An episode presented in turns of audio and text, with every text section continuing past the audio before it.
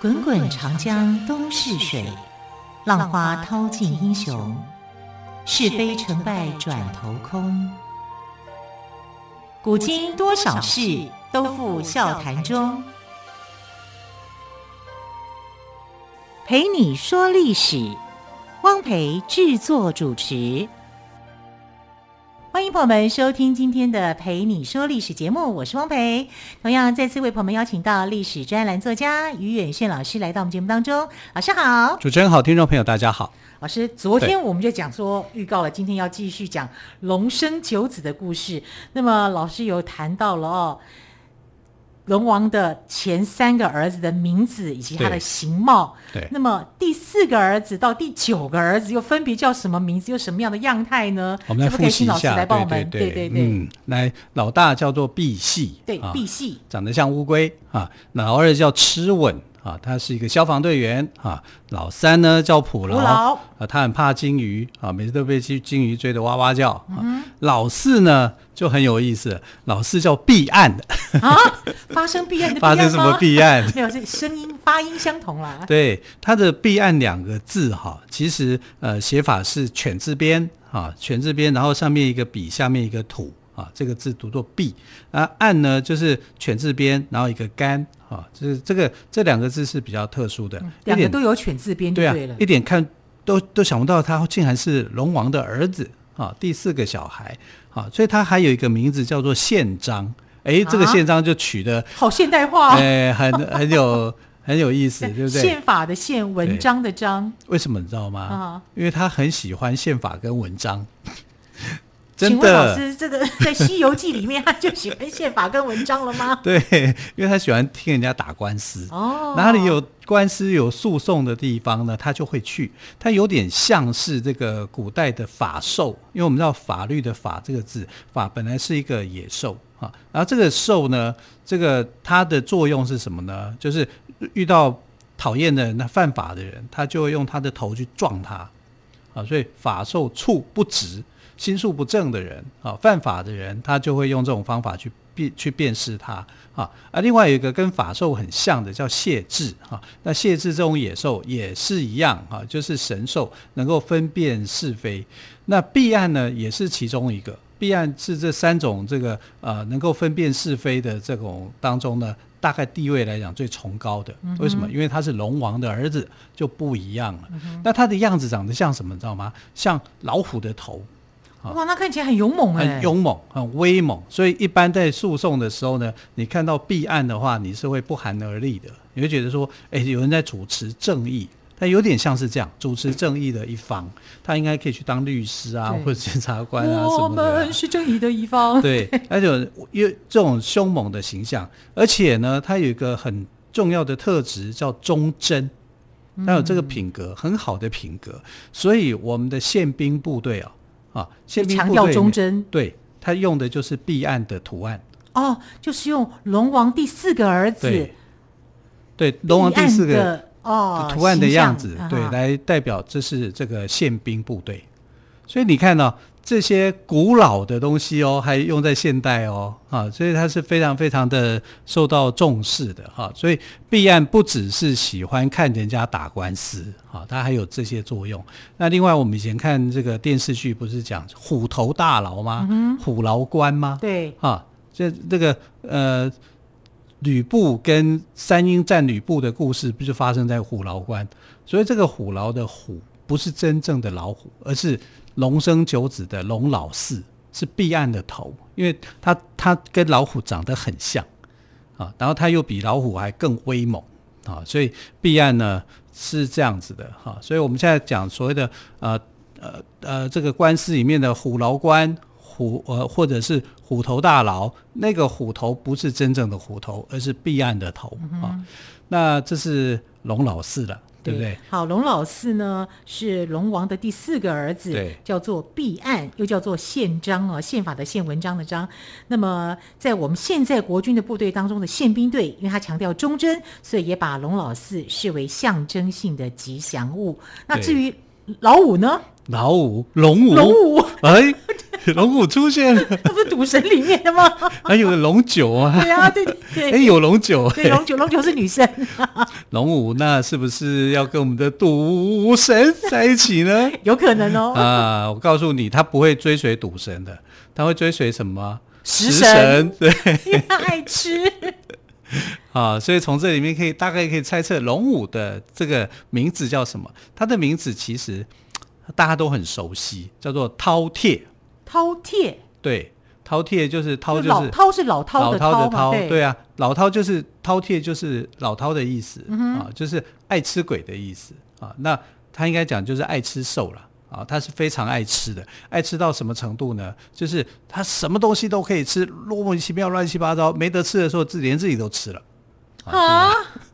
饕餮，他不把自己吃死了吗？对啊，吗？会啊啊，所以饕餮在古代认为是很危险的。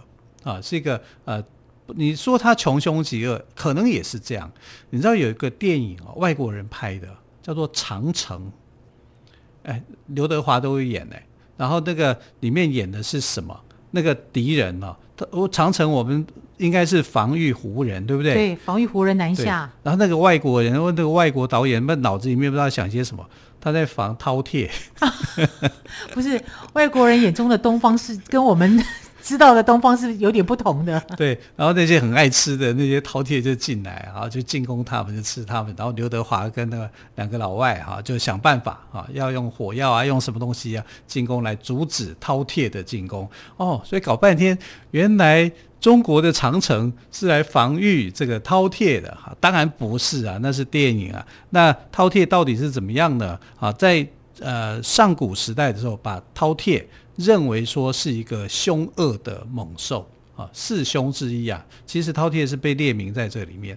可是龙王的九子里面呢，它的可能品性没有那么高了，没有那么差了。它只是爱吃、贪吃而已哈。所以这个啊爱吃的家伙呢，后来出现在哪里？就古代，因为我们还没有瓦斯之前，不是用灶火嘛，对不对？哈，烧灶，然后呢用大锅啊，就是锅边。你会看到就有龙的造型，这个龙的造型呢，其实就是饕餮。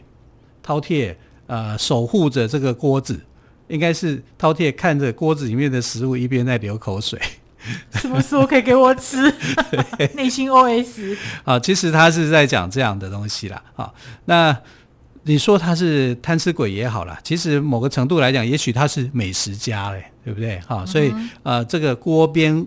的这个呃保护的这个神兽啊，就是龙王的第五个小孩，叫做饕餮。所以龙王的第五个小孩饕餮呢，呃，有人把他当美食家，也有人把他当贪吃鬼，可以说是评价不一了哦。对，好，那第六个儿子呢？第六个儿子啊，在哪里可以看得到？在桥边。桥边啊，桥桥梁的桥，桥梁旁边不是不是靠水嘛，嗯、对不对？哈，所以呢，这个第六个小孩他叫做公父。公父，功父就是公是蜈蚣的功，父就是蝮蛇的蝮，蝮蛇的蝮，所以它长得像蛇。嗯哼，啊，龙王的第六个小孩是蛇，啊，也就是也就是复兴的复啦，然后只是赤字边改成悔字边，就是虫字边。对对。对，所以有时候我们如果看到一个桥梁工程，它你会看到一个身体长长的啊，有点像蛇，但又有点龙的造型的，这就是功父。那公父是守护桥梁的守护神，啊，他守护这个桥梁，也守护这个河川，啊，大概是他的用意是这样了。但是公父就水蛇嘛，因为看起来就觉得很不喜欢啊，所以很多人对功夫不太熟悉啊。但是他就是龙的第六个小孩，生性好水，所以他还在桥柱边站立。那大家会说，哎，有功夫的保佑。啊，然后你过桥梁会比较安全，你掉到水里面也比较不会溺水啊，就是用这种方式来当做是守护神啊，龙王的第六个小孩，桥梁的守护神啊。那好，龙王的第六个小孩功夫呢，其实就是蜈蚣跟蝮蛇的混合体哦。对，因为个性好水，所以就立于桥柱边，因为它正好就在桥梁跟水边的一种。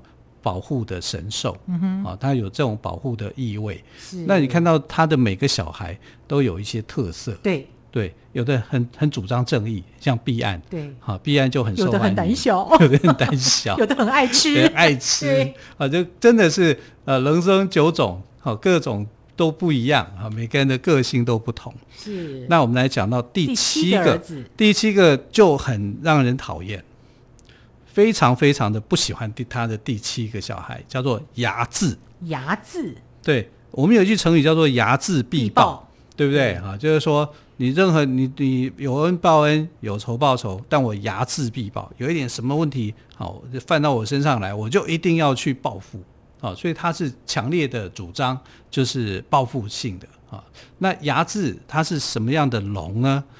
他他就是很暴躁嘛，性格最差的就睚眥。他什么睚眥必报，喜怒无常，脾气火爆哈。然后呃，虽然跟这个，也许这些东西跟龙的第七个小孩比较没有什么关联呐，可是你也可以想象得到，他绝对不会是一个脾气好的。嗯哼，啊，脾气胆小的是我们知道，就是普劳嘛，脾气胆小，他可能是脾气很大的啊，因为他都杀气腾腾了。哎，他的确是杀气腾腾，所以在清代哈那时候清朝入关的时候，要求就是说你要顺服哈，顺服满清，顺服满清的一个方法是什么呢？你就看你要留头不留头，你要不要剃掉发啊？因为清朝人是剃发的啊，前头。那个额额头是比较光亮的，嗯、然后后面留一个小辫子，这叫剃发啊。所以他说，如果而且明朝是束发啊，头发是绑起来，然后中间竖起来的，所以他就分别就是说，如果你要投降满清的话，你就要剃发剃头，把头剃掉，透成那个死样子、丑样子啊，那你就没事啊。但如果呢，你要保留头发，我就把你砍了。那砍掉的那个头，我们都讲叫做什么？就是筷筷子手用筷，子手对，对用的那个行刑的工具啊，那个那把刀啊，行刑对，不要不要把刀把那把刀后面的那个那个头就是牙字的头。哦，它雕刻，所以古代刽子手用的鬼头刀并不是鬼头，而是牙字的头。对，难怪杀气腾腾。对对对，那个那个鬼头其实不是真正的鬼头，嗯、是龙王的第七个小孩牙字的头。对，啊，好，关于第八个跟第九个小孩龙王的小孩的故事呢，我们先休息一下，之后呢，再请岳轩老师来告诉我们喽。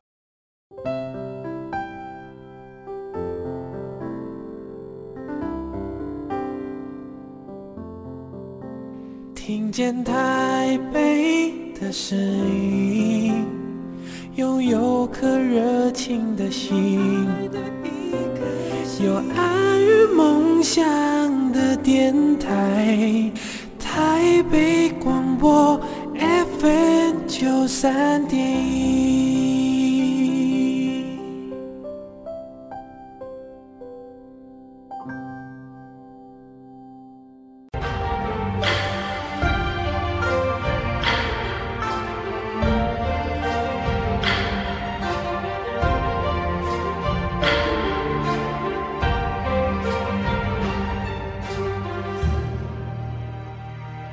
这里是台北广播电台陪你说历史节目，节目特别来宾岳轩老师，延续我们昨天的话题来谈龙生九子的故事。我们已经陆续介绍了七个儿子了，还有两个儿子还没有做介绍。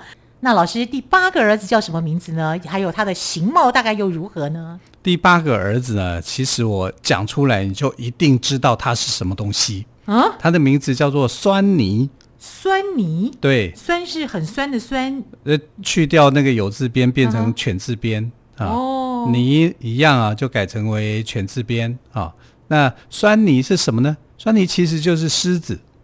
酸泥就是狮子啊？对，狮子的古称就叫酸泥。所以如果我们看到酸泥的话，你就可以知道古人的称呼不叫狮子，叫做酸泥啊。所以酸泥是，但是酸泥在中国是不出现的。因为我们没有大草原啊，它是非洲来的。那为什么它会变成中国的圣物啊？因为这个张骞通西域以后，啊，就是呃跟东西方的交流以后呢，才开始有了这个酸泥这样的一个东西。那我们看到酸泥的时候，会觉得哦，这个样子好可爱，因为它就是猫科的动物嘛。啊，大猫，然后呃模样就是有它可爱的一面，呃也有它凶猛的一面啊。当中国人非常接受酸泥啊，所以你看我们这里可以舞龙，还呢不对舞狮，而且这个酸泥的形象不一定通通都是勇猛型的，也有可爱型的。比如说客家人在那个呃云林啊、仑背啊这地区的叫做开口狮。啊，开口狮，我们看到那个开口狮哦，它的嘴巴造型，它通通都是臼齿，它没有犬齿，它吃素的，然后开口好像在笑嘻嘻一样，你会觉得这个狮子在笑，啊，就很可爱。然后很多的这个舞狮的场合，也就是象征着这种吉祥、吉庆啊。那这个酸泥呢，也被当成为是龙王的第八个孩子在看待。啊，因为龙王生的小孩没有一个叫做龙啊，哎有啊，老三是龙啊，普劳是龙以外，其他的其实都是我们看得到 都是不同的动物，不同的动物。毕竟是一只老虎，我都不知道怎么养它们。对，呃，然后你看功夫是水蛇，对不对啊？然后呃，这个饕餮是怪物，反正很多种这个形象。那第八个哈、啊，龙龙的第八个儿子酸泥，他反而是这个很很有吉利。很很很吉祥的，是一个吉祥物。那这个吉祥物呢，通常我们在哪里可以看得到？你当然你可以看得到的是这个庙旁边的守护啊，那就是酸泥啊、狮子嘛啊。但是，一般你看不到的是什么呢？你知道那两边守护的那两只酸泥啊，到底哪一只公的，哪一只是母的？我不会分呢。啊，通常来讲，就是公的会开口，母的会闭上嘴巴。哦是含蓄的意思吗？对对对，我 这我自己猜的啦。那还有一个辨识的方法，就是母的底下有一只小狮子，啊哈，会刻一只小狮子，这个我就会，这个比较好认了。对，你就你就可以认出来，孩子黏妈妈嘛。对，那如果两只公的都两只都开口，好，然后都是那个呃没有闭嘴的，那就是性别平等了。这是一个平权的社会，讲得好，非常好，多有远见啊！对，那你可以看到故门口的神兽啊，就是酸泥，就是狮子。好，我们现在喜欢称为叫狮子，其实古人称它为叫酸泥。酸泥。那龙王的儿子呢，就用了这个酸泥的名字。那龙王的这个儿子呢，他有一个特色哦，是什么？你知道吗？他喜欢吸烟。哦，他应该是，但是他吸的烟哦。应该不是香烟、尼古丁这种的，他喜欢吸庙宇的袅袅升起的烟。所以呢，一般我们如果在这个庙宇里面，在哪里可以看到酸泥？除了刚刚讲的很明显的哈，这个呃石狮子以外，哈，其实可以看到那个呃香火鼎盛那个鼎啊底下，底下坐着会雕刻着两只或三只的狮子，啊，就在这个鼎下面。那鼎下面干嘛？它就张着口哈、啊，要去吸你这个呃这个寺庙里传出来的传出来的烟烟火，对对，这在前面来讲啊，现在来讲啊，也是很更有意义。干嘛呢？嗯、因为寺庙里面呢，因为这个烟火会现在发现说它会这个生出 PM 二点五会污染。哎，古人就想到，这个狮子来吸，酸子酸泥来吸，对对对，吸把这个 PM 二点五给吸走。对啊，古人就有空保空屋的观念了。哎，对啊，对啊，所以用在空屋环保上面啊，它是一个环保的一个象征啊。这是呃这个龙老八啊，那龙九呢？哦，龙九就含蓄啊。龙五，你看我们刚刚讲龙五就是贪吃嘛，饕餮就贪吃嘛。嗯、那龙九呢，非常的避暑。它是有点自闭的，他老幺啊，会不会最受宠爱呢？我就觉得它像蚌壳，那 为什么呢？因为它根本就是蚌壳啊，龙藏在蚌壳里面，哦、然后它它害羞的时候就躲起来，就砰 就盖起来。哎，我以为你要说它会跳棒筋舞呢。那它的名字不叫蚌壳，叫做焦图。焦图，对，焦就是辣椒的焦，辣椒的焦，图画的图画的图，焦图。对，因为它可爱。啊，所以一般用在哪里？哪里可以看到焦土？古代的人呢，喜欢把焦土呢，啊、呃，画在这个门上面，或者是做成门把。你看到那个门把上面有两有一个有一个圈，嗯、哼然后然后你去敲门的时候会敲敲敲，拉拉着那个圈去敲敲，那圈上面的那个吉祥物，吉祥物就是焦涂。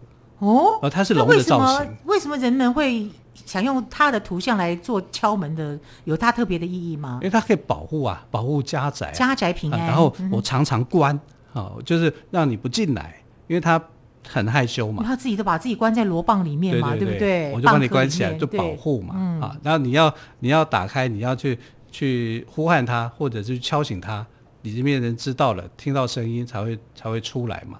啊，所以你看这个龙的九个小孩哦，其实都被我们广泛应用在不同的场合里面，对不对？螭吻应用在这个庙宇上面，或者是公共有需要用水的地方，消防用水的地方用在这里。然后赑屭哈，用在做表彰你的功绩哈，做各种的石碑，对不对？那焦土啊，跟我们的住家就更更接近了。啊，因为它就根本就是门锁啊，你要去敲门那个东西啊。有的人是只做一个环，讲究一点的人就会把焦土的形象画出去。画出去，看到龙生九子，哇，这个龙王也很奇怪，九种哎不一样的，完全不一样。其实我很想知道他们怎么相处哎。你看他生出来小孩，有龙，有蛇，有有虎，有狮子，狮子、老虎，还有蚌壳。对呀、啊。对，完全就是不同的物种嘛，啊，然后都是龙的孩子，代代表什么呢？代表龙就是一个广泛的一个世界，嗯、啊，它就是你看，啊，中国有九州，啊，龙有九子，啊，九就是一个吉数，数字的最顶，啊，它就是一种象征一种多元。一种融合，我现在来解释它的话，我觉得它就是龙生九子，就是一种多元跟融合。是啊，如果在我们生长的土地上面有这样的一个呃胸怀，对，对多元跟融合的一个胸怀的话，其实我们就是一个龙的世界，龙的天下，龙的传人。好。其实龙王呢，除了这九个不成龙的儿子之外呢，其实于老师还没有说，他到底还有没有其他的儿子呢？私生子好像还是有。龙生的龙不一定是龙，它可能样子都是别种动物嘛。啊，像囚牛，囚牛就是另外一种版本，龙生九子当中的一个。嗯、啊，它就样子就是牛啊。牛魔王、嗯、对啊，所以说龙除了生龙之外，还会生虎、生狮子、生蛇、生乌龟、生半壳，最后还会生个牛儿子。可以说龙真的是千变万化，对，非常是千变万化，对，非常的奇妙。